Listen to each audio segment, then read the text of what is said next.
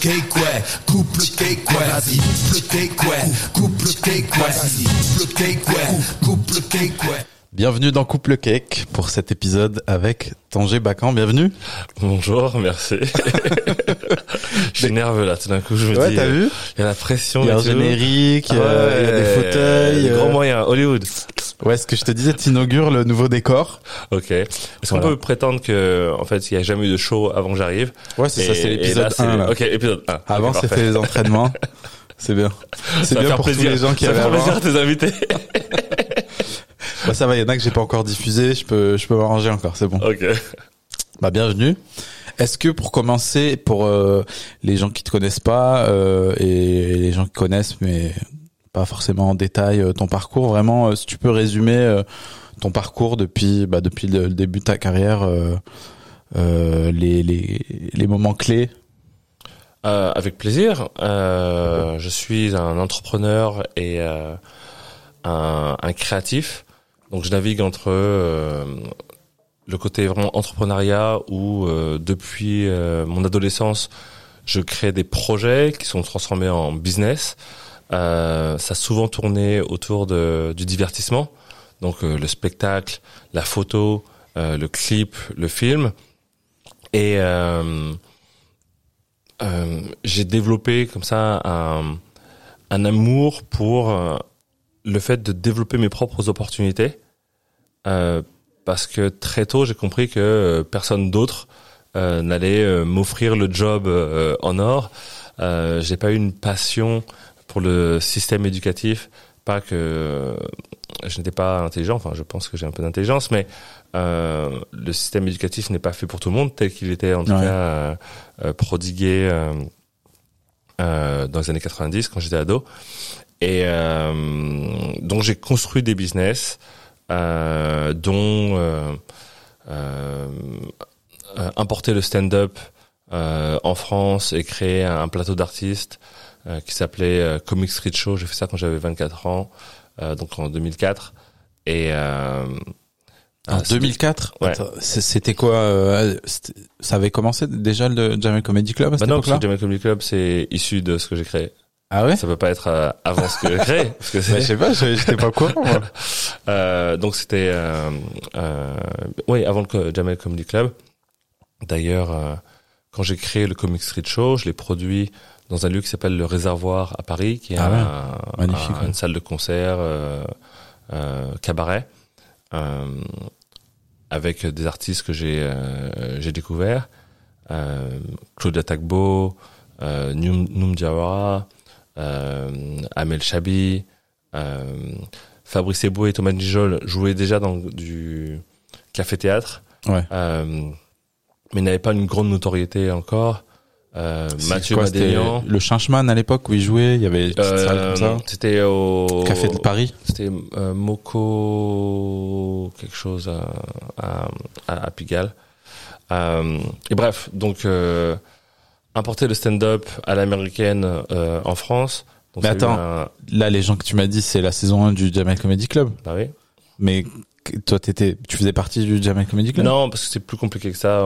si si t'en veux Ça y est, je suis en train de sortir dans les embrouilles. de, de, de, de showbiz, tout ça, c'est plus compliqué que ça. Ok. Euh, mais comme je sais que euh, tous ceux qui t'écoutent et qui nous regardent euh, adorent utiliser Google, il suffit qu'ils ils tapent euh, Comic Street Show et, et, et, euh, et- et tout ressortira autour de, de cette aventure entrepreneuriale.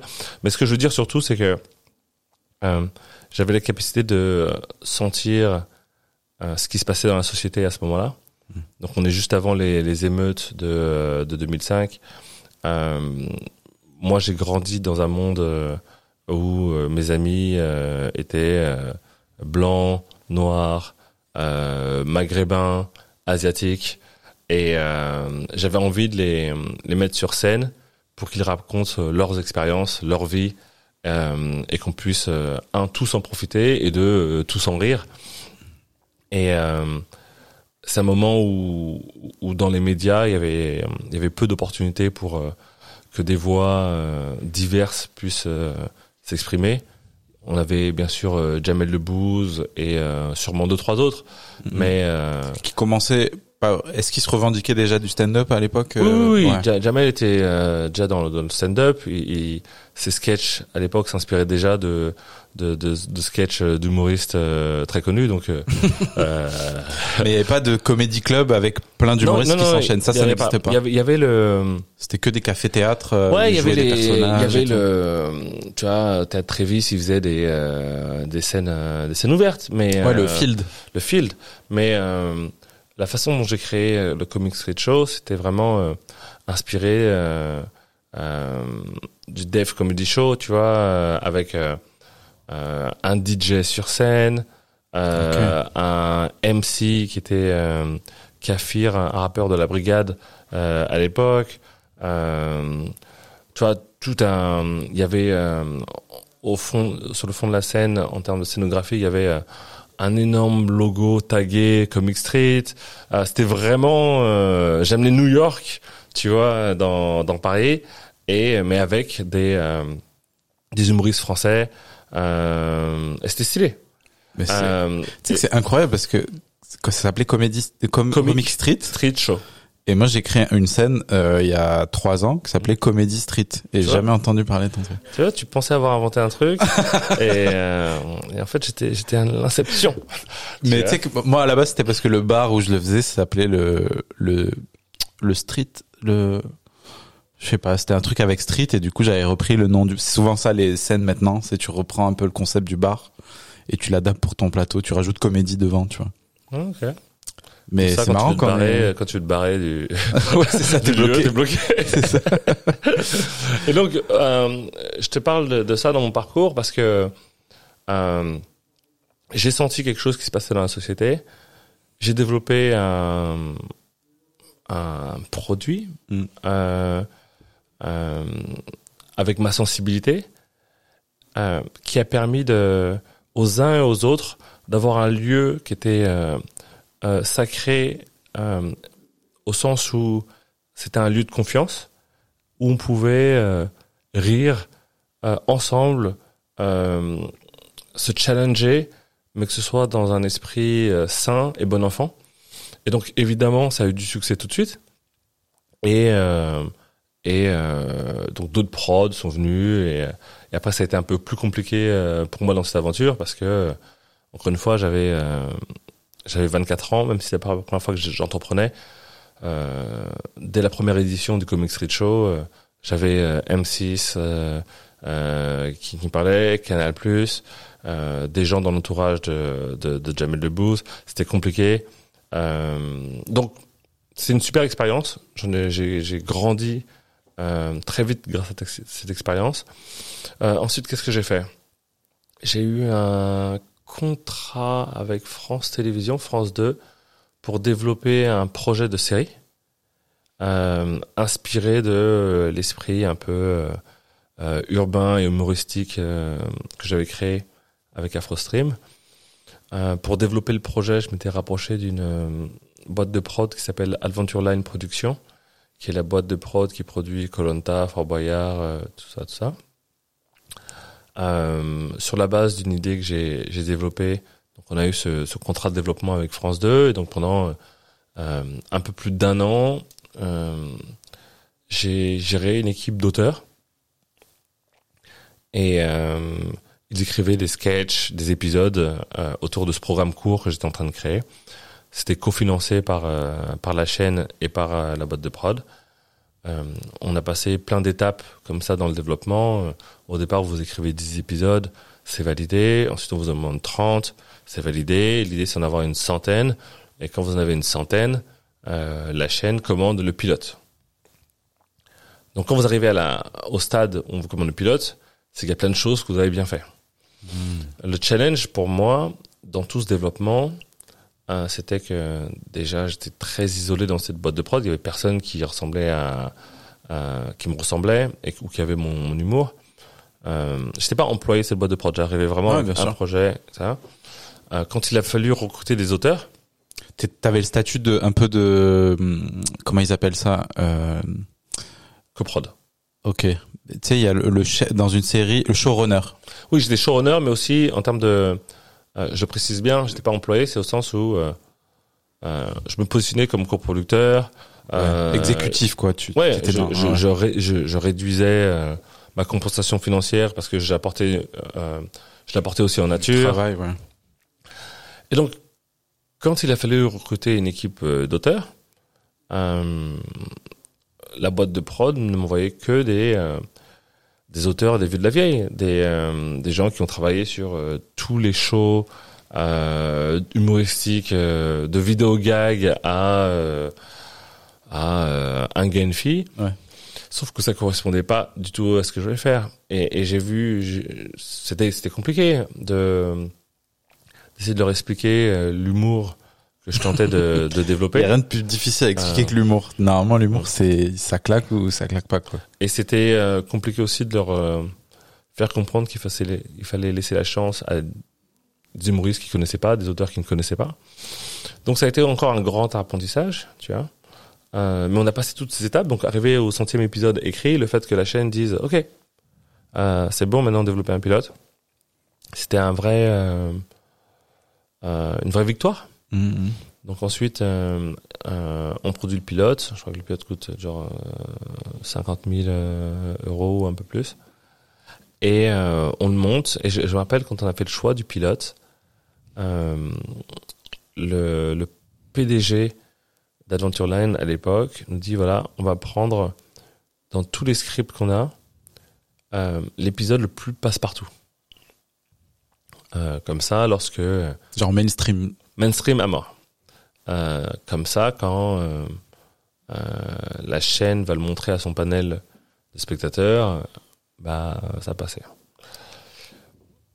Moi, j'étais pas super chaud avec cette stratégie, mais tu sais, ce producteur, il s'appelait Denis Mermet. Enfin, il s'appelle toujours, j'espère, Denis Mermet. À l'époque, il avait 60 ans. Euh, avait créé des, des jeux à succès à la télé. Euh, euh, Qu'est-ce que je sais, moi Donc, euh, allons-y, tu vois. Et en fait, c'était une grosse erreur parce que on produit ce, ce, ce, ce pilote, euh, super bien produit, euh, euh, fait à l'américaine, tu vois. T'as le bel étalonnage, les belles couleurs, le bon son et tout. C'était euh, avec un peu comme la série euh, Everybody Hates Chris, Ah ouais. euh, où t'as euh, à un moment il parle, tout d'un coup tu vois, tu vois ce qu'il a dans sa tête et tout, vraiment un truc comme ça. Euh, mais le contenu en lui-même de cet épisode était juste flat, c'était plat. ouais.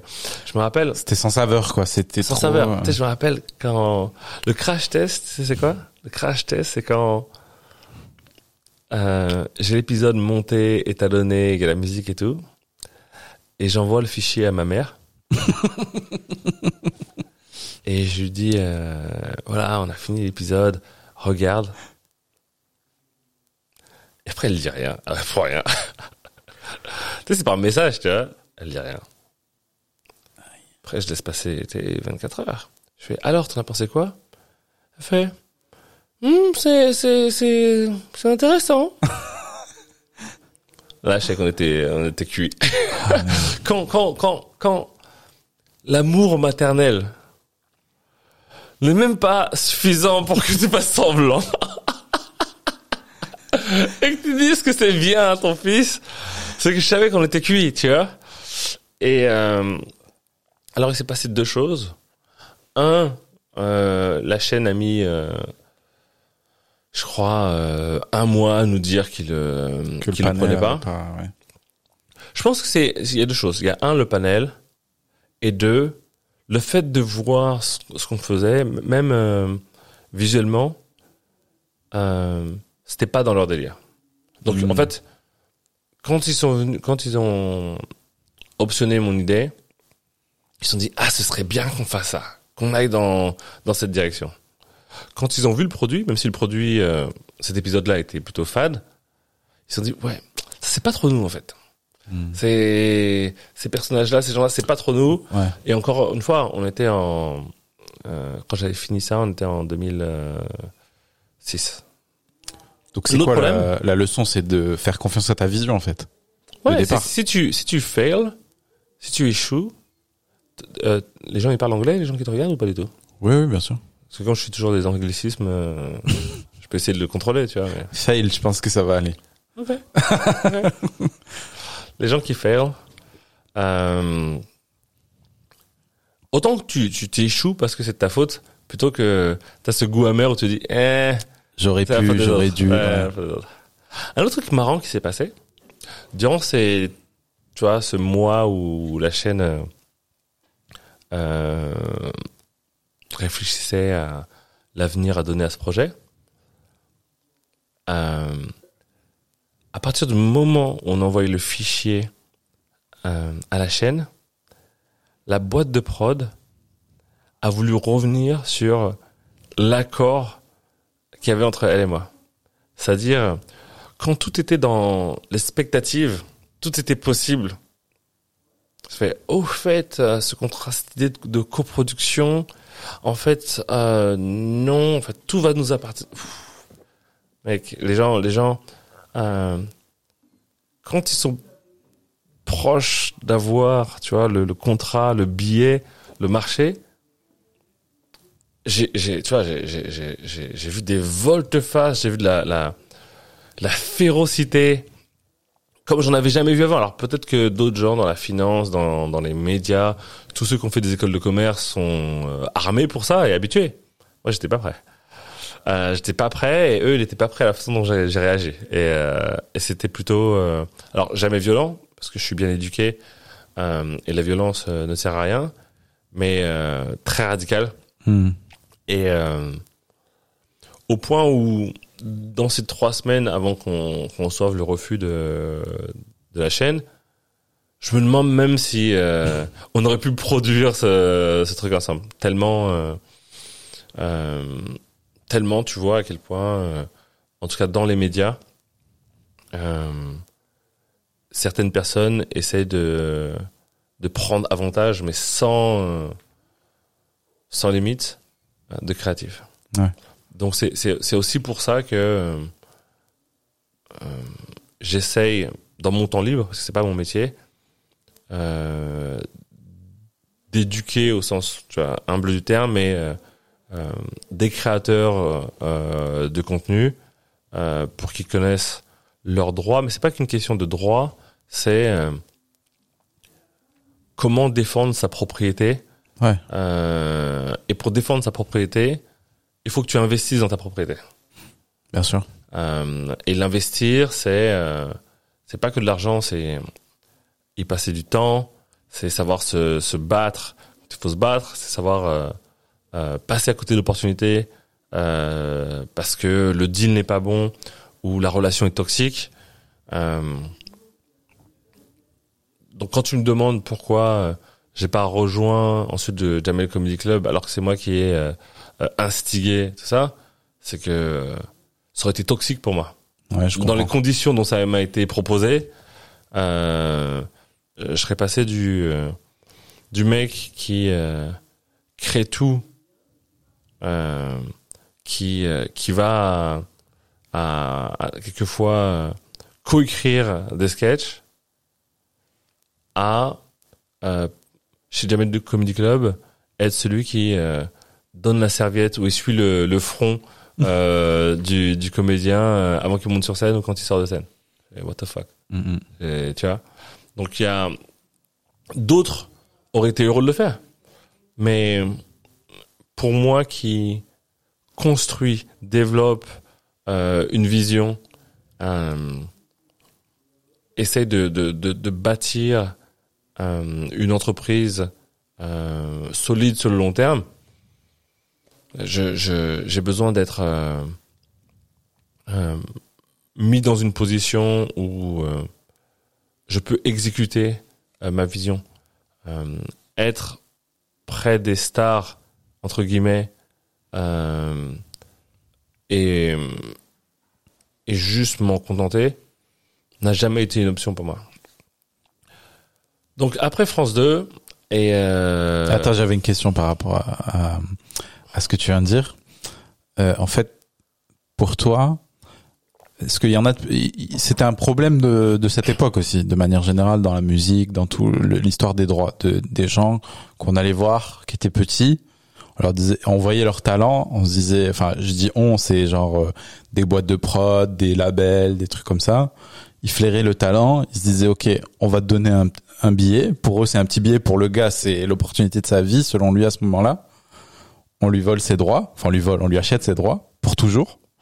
Et derrière, quand il, il a du succès, au bout de 2-3 ans, il se rend compte que l'argent, il va, il sort de sa poche en fait, que c'est lui qui travaille, mais que des gars qui ont investi en lui au départ, euh, maintenant, euh, font un fois 100 euh, sur lui, faut avoir plus.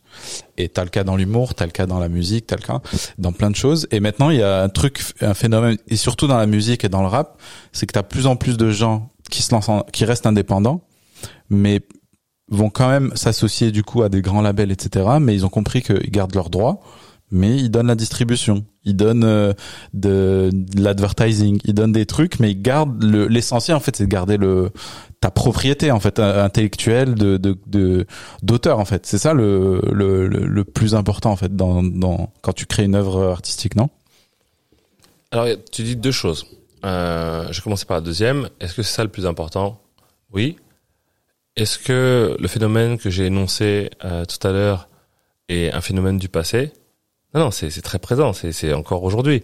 Ceux dont tu parles, euh, ceux qui sont indépendants, c'est une une vraie minorité.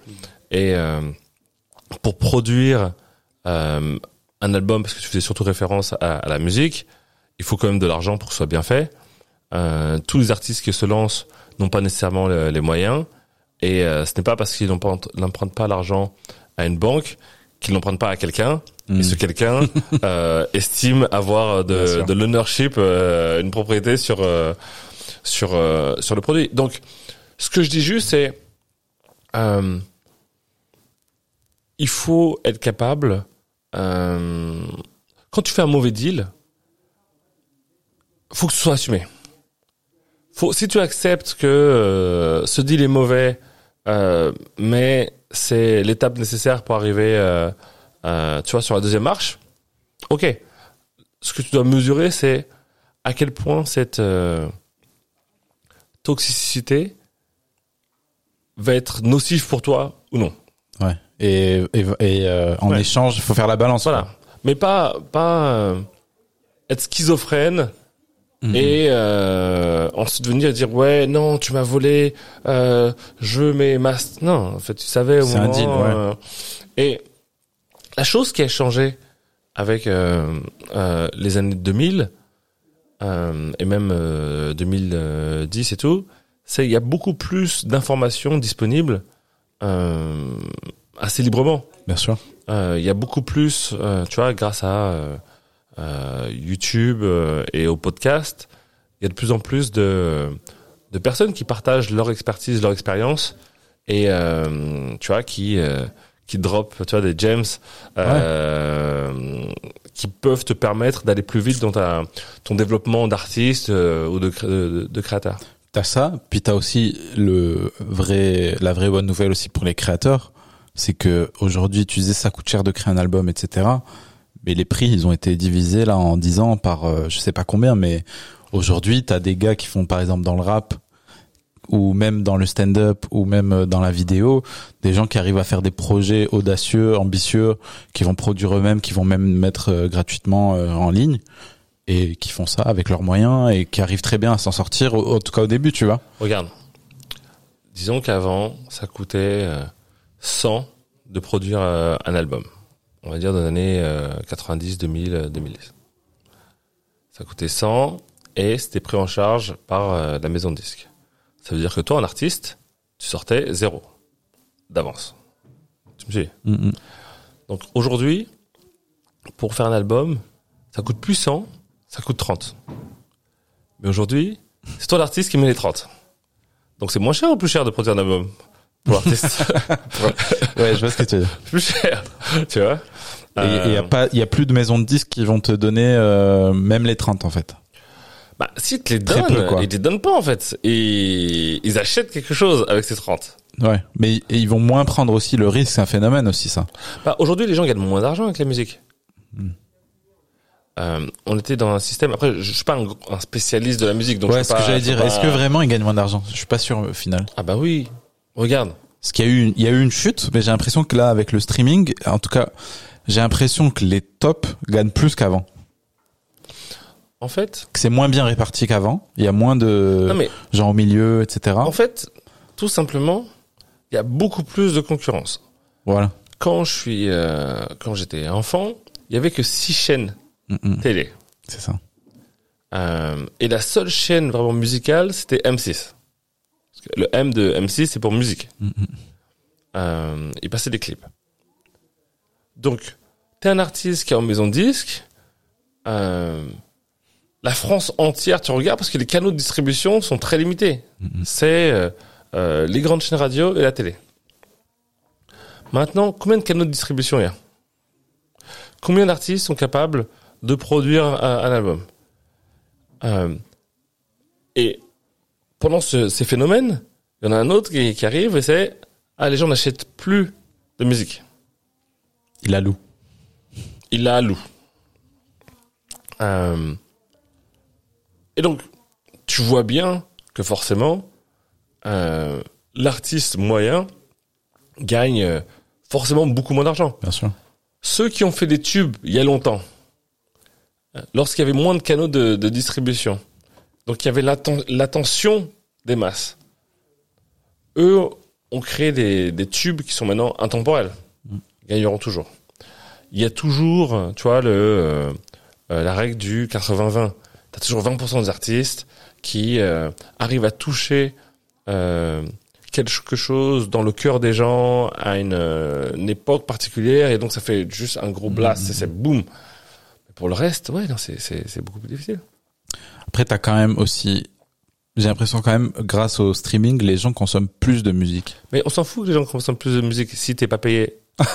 Vois, si, on, là, là, on parle pas de, on parle pas de, euh, euh, est-ce que je suis pour euh, la diffusion culturelle Bien sûr que je suis pour, mais là on parle d'argent, on parle de rémunération, on parle de donc. Imagine t'es t'es t'es un artiste, euh, qu'importe le genre musical. Il y a un milliard de personnes qui écoutent ta musique et tu gagnes ce ce milliard de personnes qui écoutent ta musique ne te rapporte que euh, allez euh, 100 000 euh, euros. Je suis même pas sûr que ce soit ça les chiffres parce que je pense que c'est moins. Et si une personne l'écoute, juste une personne l'écoute, et cette personne te paye un million, tu choisis quoi? Euh, deuxième. Ok. Donc c'est bien pour te dire que en fait on s'en fout. Euh, ouais. c'est pas parce qu'il y a beaucoup plus de gens qui ont accès à la musique et qui l'écoutent que c'est au final euh, la manière dont c'est distribué est euh, bénéfique pour le créateur. Mais est-ce que ça laisse pas non plus quand même plus de, comme tu disais avant, il y avait trois, il y avait six chaînes, puis c'était inaccessible pour euh, un gars tout seul. Là aujourd'hui, tu peux quand même euh, y arriver par toi-même. C'est très difficile, euh, mais c'est quand même, euh, j'ai l'impression, euh, moins difficile de de- de- d'avoir une euh, une exposition, etc. Tu peux. euh, Exister et tout le monde peut exister, c'est plus facile et c'est génial. Maintenant, euh, je pense que la- dans l'audiovisuel, que ce soit euh, la musique, euh, la télévision et autres, il faut réinventer un, un modèle de monétisation ouais. autour Ah du. bah, c'est plus ça dont. je- Ben justement, je voulais parler de ça. Euh, Est-ce que euh, moi, ma vision, ça a toujours été de se dire euh, le problème avec les, les plateformes euh, actuelles, que ce soit pour la vidéo, pour le, la, musique, j'ai l'impression que c'est il y a toujours un intermédiaire entre l'artiste et le et le et le consommateur. Et donc là, maintenant, il faut faire de blockchain et. C'est ça. Est-ce est-ce qu'il y a encore enfin c'est un peu une utopie ce truc depuis toujours en fait. T'as vu comment je t'ai sorti comme un cliché? Là, tu te dis, ah merde, toute ma théorie là, sans un gros cliché et tout, mince. Non, mais parce que c'est vrai que c'est une théorie depuis depuis la nuit des temps. J'ai l'impression ces trucs-là, c'est c'est un, un rêve. Mais euh, est-ce que par exemple tu connais des des, des peut-être des startups ou je sais pas des des, des systèmes qui euh, marchent vraiment bien Foundation. là-dedans Euh, je crois que le site internet c'est wefoundation.com. Euh, ils ont levé il y a pas mal, enfin il y a pas mal d'argent il y a il y a quelques semaines auprès d'un gros fonds américain qui s'appelle euh, Anderson Horowitz.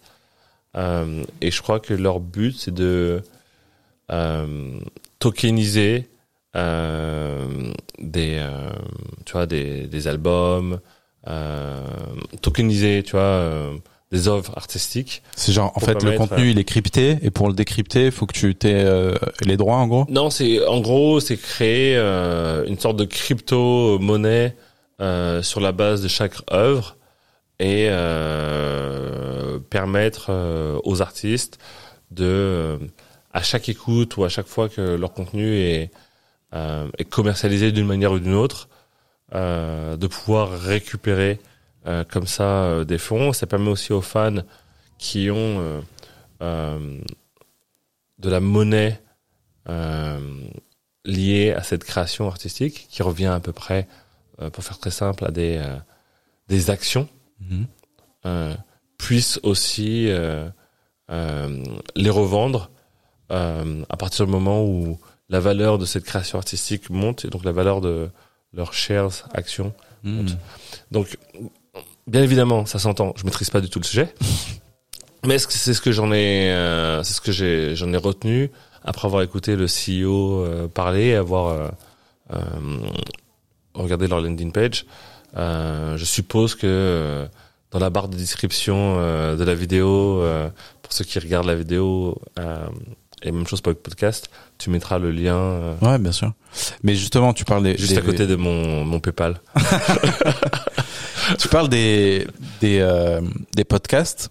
Moi, c'est c'est justement pour les podcasts que ça me chagrine le plus ce système-là, parce que le podcast, ça a été justement un peu l'exception au départ dans sa création, du un des seuls euh, euh, créations, on va dire euh, système de création où grâce au système du flux RSS, T'avais ce truc-là de lien direct en fait entre l'auteur et les auditeurs. En fait, le flux RSS fait que t'as pas vraiment réellement besoin de plateforme. Tu peux euh, sur n'importe quelle plateforme à partir du moment où tu as le flux RSS du podcast Ouais, recevoir les ça- épisodes et les télécharger toi-même, tu oublies un truc qui est important, c'est euh, euh, la découverte. Comment Oui, bien sûr. Les, les plateformes sont aussi très utiles pour ça parce qu'elles te permettent de découvrir euh, différents artistes, différents auteurs, différents créateurs avec des algorithmes ou avec tu vois une, une librairie Bien sûr. par thème. Et ça, c'est très important. Mais tu peux très bien découvrir un artiste. Par exemple, on parle du podcast. Tu peux très bien découvrir un podcast via des petits extraits sur Instagram, via, tu vois, tous les, autres réseaux sociaux. Et puis, quand tu veux vraiment écouter le contenu, tu, tu, t'es en direct Mais avec tu- le gars, tu, vois. tu- attends, attends, attends. On vit dans un monde où les gens ne changent pas de euh, marque de dentifrice parce qu'ils achètent toujours la marque dentifrice qui a leur hauteur dans le supermarché. Et juste se baisser, pour eux, c'est impossible. Tu penses que ces gens-là vont s'amuser à aller de Instagram à aller rentrer le flux RSS Non, t'es trop ambitieux pour eux. Mhm.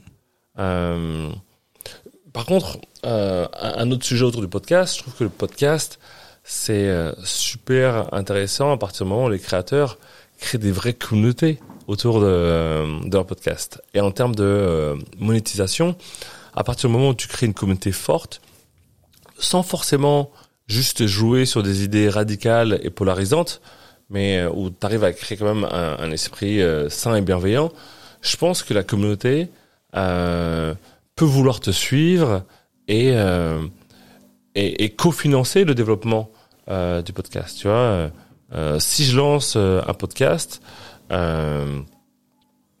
j'ai envie de construire un mouvement. Mhm. Tu vois, j'ai envie d'embarquer une communauté naissante dans un projet euh, long terme et on se dit voilà ensemble on fait ça. Euh, ramener d'autres auditeurs parce qu'on construit une communauté ensemble. Euh, et, et si tu dis aux gens, voilà, le but, c'est que dans dans cinq ans, euh, soit président de la République en France ou maire de Paris, comment comment on fait ça? Comment on crée ce mouvement? Bah, on- je donne mon PayPal et les gens euh, m'aident à faire des affiches. tu vois Ouais, grave. Mais euh, bah justement, là, il y a eu euh, un podcasteur, Joe Rogan, qui a qui avait euh, ce rapport-là avec sa communauté. Et là, il a décidé de vendre ses droits de distribution euh, à Spotify pour 100 millions. Enfin, apparemment 100 millions, c'est pas exactement le montant. Et en gros, Spotify, voilà, il lui il donne 100 millions et en échange, ils peuvent, ils ont l'exclusivité sur son podcast, ils peuvent le diffuser. Est-ce que tu penses que pour vraiment, si on se met de son point de vue à lui personnellement, ce qu'il a jamais réellement monétisé sa communauté, euh, mis à part via la pub, etc. Il y avait pas genre, euh, tu pouvais pas lui donner de l'argent directement pour euh, financer le projet, etc. Est-ce que tu penses qu'il y aurait moyen pour qu'il gagne plus d'argent, un créateur comme ça de ce niveau-là, où vraiment c'est limite un média de référence aux États-Unis, Joe Rogan, euh, en demandant directement aux gens de s'abonner à son podcast euh, pour un montant euh, mensuel à la Patreon ou quoi, ou de dire bah je prends un chèque de 100 millions et après mes abonnés c'est pas très grave, ils, passeront par Spotify ou ils passeront pas, tant pis. Je pense que si on vraiment du point de vue du créateur quoi. Je pense que un créateur comme lui, monétise directement auprès de sa communauté de façon euh, euh, indirecte. Ok. C'est-à-dire qu'ils vendent du, du, du, merchandising. Des spectacles, de stand-up aussi. Ouais, des t-shirts, euh, tu vois, euh, euh, peut-être même des fonds d'écran, des choses. qui est bien, tu vois, ça c'est bien ça, tout ce qui est non matériel. et donc c'est une manière aussi de, de monétiser. Je pense que c'était un, un très bon move pour lui euh, de signer avec Spotify. Euh, alors pour deux raisons. C'est un bon move pour lui parce que c'est euh, il entre dans l'histoire. Euh, personne n'a jamais eu un tel deal. Deux, euh, c'est bon pour toute l'industrie du podcast parce que maintenant il a créé un précédent. Aujourd'hui, quelqu'un qui a autant euh, d'écoute que lui sait que le prix, c'est 100 millions. Avant, il n'y avait pas de prix. Ouais. Puis tu peux faire des pourcentages. Si as tu peux faire des, ouais, tu peux faire des pourcentages. voilà. Euh, et ça, ça va évoluer parce que euh, le marché va continuer à grossir et donc ça va faire augmenter la valeur comme ça des, des podcasters. Et c'est pour ça que c'est aussi très important de faire des podcasts en anglais pour ceux qui maîtrisent l'anglais, c'est que euh, dès que vous faites un podcast en anglais, potentiellement vous touchez le monde entier, euh, et dont des marchés très matures. Euh, euh pour des annonceurs, c'est intéressant d'annoncer pour des podcasteurs qui parlent en anglais, parce que si je suis Google, je sais que de toute façon je vends mon produit sur Internet, donc tout d'un coup on touche le monde entier. Euh, ça a été une très belle opération pour euh, Spotify surtout. Ah, c'est eux les, c'est eux qui vont le. Pour moi, euh, Rogan, c'est c'est bien. Le... Enfin, en tout cas, l'avenir nous le dira. Et c'est bien pour les podcasteurs, mais pour Joe Rogan, je suis pas sûr. Mais pour Spotify, c'est sûr que c'est. Eux, c'était un, un, gain immédiat. en bourse là. En bourse. Ouais. Euh, ils ont gagné, je crois qu'ils ont pris un milliard euh, de valo euh, en 24 heures. Donc, ou même un peu plus. Donc, du coup, c'est quoi 100 millions quand tu prends un milliard? Mm, mm. Donc, euh, il y a quelqu'un qui a eu une augmentation chez Spotify à ce moment-là. Je pense. Je pense même pas qu'il y ait d'augmentation. Je pense que il a, comme il a l'écoutis, tu vois, euh, il s'est augmenté tout ça. Tu vois. euh, mais je pense que la vraie question de la monétisation euh, se pose, notamment en France aussi. Et les gens doivent, comprendre aussi la réalité du marché français. C'est euh... moi j'adore partager mes idées. Tu vois, je, viens euh, euh ici aujourd'hui et je parle, j'échange mes idées, je passe un super moment avec toi, avec l'équipe derrière les caméras. mais là je gagne pas d'argent. J'ai rien à vendre, tu vois. Même si les gens peuvent aller voir mon site internet, tonjebacan.com et voir euh, tous les tous les conseils que je donne en mentoring et tout ça. Mais à part ce moment euh, pub que je viens de faire, euh, je viens pour le plaisir. Donc c'est pas quelque chose que je peux faire, tu vois, comme ça de façon régulière si j'ai pas une motivation financière derrière. Donc quand je pense podcast, même si je sais que euh, je mettrai sûrement du temps à créer ma communauté, euh, j'ai quand même le but de monétiser. Parce que pour pouvoir se permettre de venir en journée dans un studio, euh, faire des blagues et, et dropper du savoir, il faut que je puisse être bien dans ma vie, poser, avoir le temps de faire mes recherches. Tu toutes ces choses-là. Ça, ça demande une euh, indépendance financière. Mhm. Cette indépendance financière, euh, elle doit aussi être générée par mon activité. Donc, euh, c'est, tu vois, c'est une sorte de boucle. Tu me fais penser à un phénomène euh, de, tu sais, le public, j'ai l'impression, ça dépend des publics, hein, mais a parfois du mal à justement financer en direct les, les artistes parce que il y a un espèce de truc, je sais pas si c'est de la jalousie ou c'est genre de voir quelqu'un qui juste like puis qui qui nous divertit, donc il- a l'air en fait de s'éclater, il a l'air de kiffer, d'être presque dans un loisir. On a du mal à voir que c'est son travail, tu vois, parce qu'il est il est là, il est posé, il fait des blagues. Les gens ont du mal à donner de l'argent pour ça, tu vois. Ça dépend comment tu éduques ton public. Il y a un côté éducation. T'es, Mhm. euh, euh, si tu leur parles de cette réalité, si t'es cash, si euh, euh, tu caches pas tes, euh, euh, ton ambition sur euh, le lifestyle que tu vas avoir, euh, le temps que tu consacres euh, à ça, euh, certains comprendront. Est-ce que tous comprendront? Pas forcément. Mais après, tu peux faire aussi des épisodes spéciaux qui sont juste pour les fans qui paient. Il y, a, y a plein de, de, manières différentes de le faire. Tu pourrais faire un épisode qui dure une heure, mais tu laisses juste la première demi-heure en ligne et la deuxième demi-heure est derrière euh, un paywall. Et euh, d'ailleurs, si vous regardez cette vidéo, euh, celle-ci dure une heure, mais euh, je donne tous mes conseils d'investissement dans la demi-heure qui suit, qui sera derrière un paywall. Et si vous ne la trouvez pas sur euh, YouTube, c'est que vous n'êtes pas dans le bon groupe euh, de followers. Cherchez sur le site de, de Tanger, je pense. Tangerbacan.com. Paypal.com slash. Non, les montants sont trop importants, donc j'utilise Stripe, mais ouais. Ouais, mais moi, franchement, ce, ce phénomène, je, le- je le vois souvent et ça, me- ça me désole des fois de voir des artistes. Il y a beaucoup ça sur YouTube avec les jeunes, en fait. De, des, des, tu vois, des artistes qui, qui, tu vois, et ça fait euh, 5-6 ans, les gars, ils font des vidéos, ils sont à fond et tout. Et, tu vois, qu'ils kiffent leur, leur vie, etc., qu'ils qu'ils gagnent de l'argent, mais dès qu'ils vont faire euh, une campagne un peu, euh, un peu massive ou de la pub un peu ostentatoire, d'un coup, les gens vont leur tomber dessus. euh, ouais, fois, non, placement de produits, vous nous Non. avez trahis. Les gens se sentent trahis. Parce que parce que tu leur tu les as habitués à une chose. Tu les as habitués à ce côté. euh, non, on on est les mêmes. euh, Il y a. on est de la. Je vais pas dire la street parce que je je, mets, je vais pas mettre tout le monde dans un, Ouais. dans un paquet, mais genre euh, je suis un gars comme vous. On est pareil. J'ai eu du succès par hasard. Euh, je sais pas ce qui m'arrive.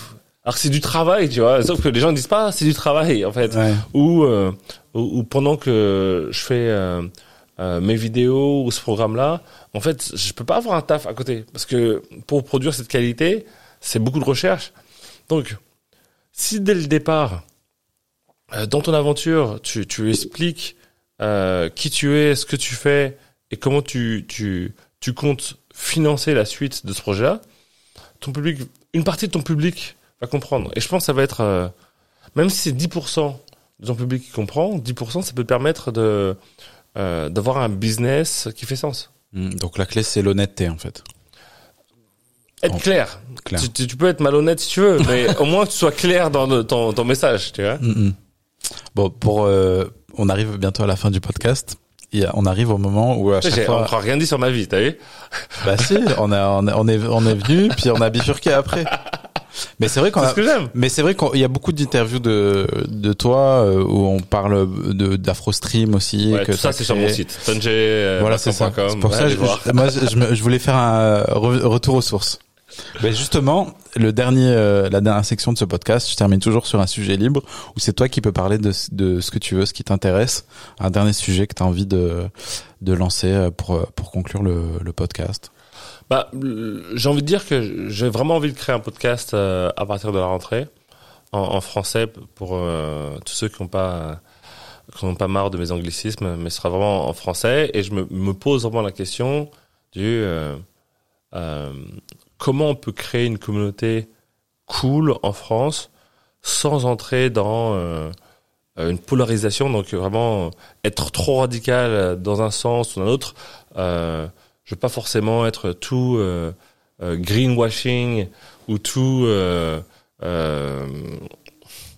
bisounours ou trop entrepreneur. C'est juste comme ça créer une sorte de nouvelle nation euh, où on se redéfinit, tu vois, euh, euh, des valeurs euh, communes et embarquer des gens avec moi Mhm. dans ce truc un peu utopique sans pour autant être pirate, tu vois, ou, ou anti-système. Tu sais, on a juste des gens qui sont quelquefois euh, euh, au milieu. Et, euh, et voilà, c'est ce à quoi je réfléchis euh, aujourd'hui. Et, et euh, euh, j'appellerais ça les, les Nations Unies de Tanger. c'est pas mégalo déjà. Et, euh, et donc, euh, donc voilà, ça Mais c'est marrant, je, je voulais te proposer justement un, un concept comme ça où on pourrait en fait Toi, t'es plein de justement, je voulais te proposer, euh, justement, j'avais cette Parce idée, mon justement, j'avais cette question. mon cerveau il fonctionne comme ça, il rebondit sur ce qui ce qui se passe et tu vois j'ai toujours un truc. Euh, non mais en plus c'est en fait c'est bien parce qu'on est vraiment sur la même longueur d'onde. Vas-y, vas-y, dis-moi. C'est en fait c'est pas c'est pas c'est pas avec tout le monde donc c'est cool.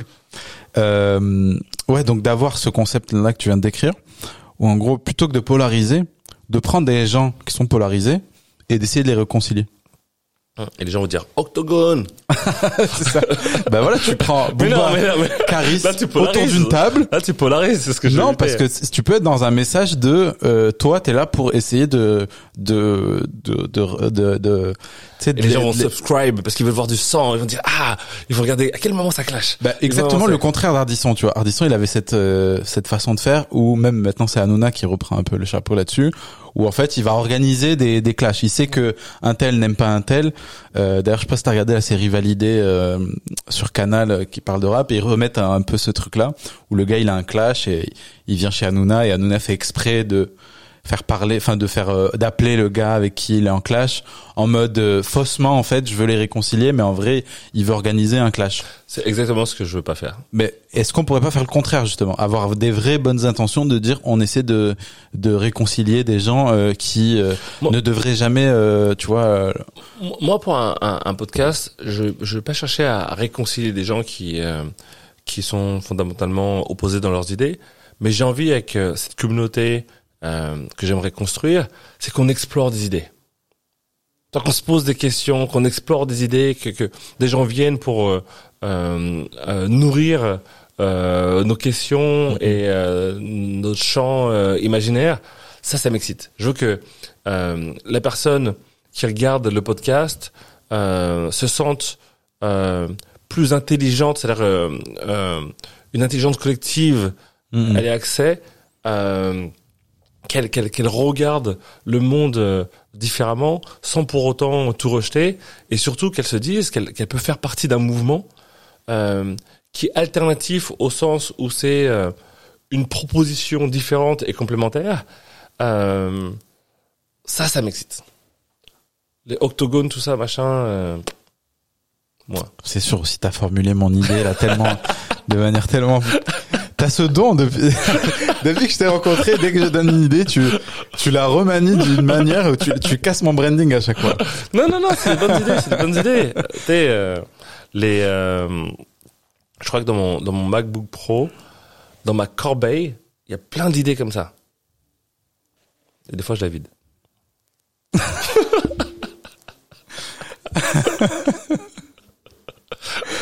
J'adore. Tu sais que moi, la euh, petit détail, moi, le moment où je vide ma corbeille, c'est un de mes, de mes plus beaux moments dans ma vie. Grave, Ce bruit de corbeille qui se vide, ah, il me fait tellement du bien. C'est du ASMR pour moi. tu sais, quand t'as un bon dossier bien rempli là, ah. Alors que chez moi, c'est le bordel. Bon, merci d'être euh, d'être venu sur le podcast. C'est un plaisir. Voilà. Et puis je vous dis à très bientôt pour un très prochain épisode.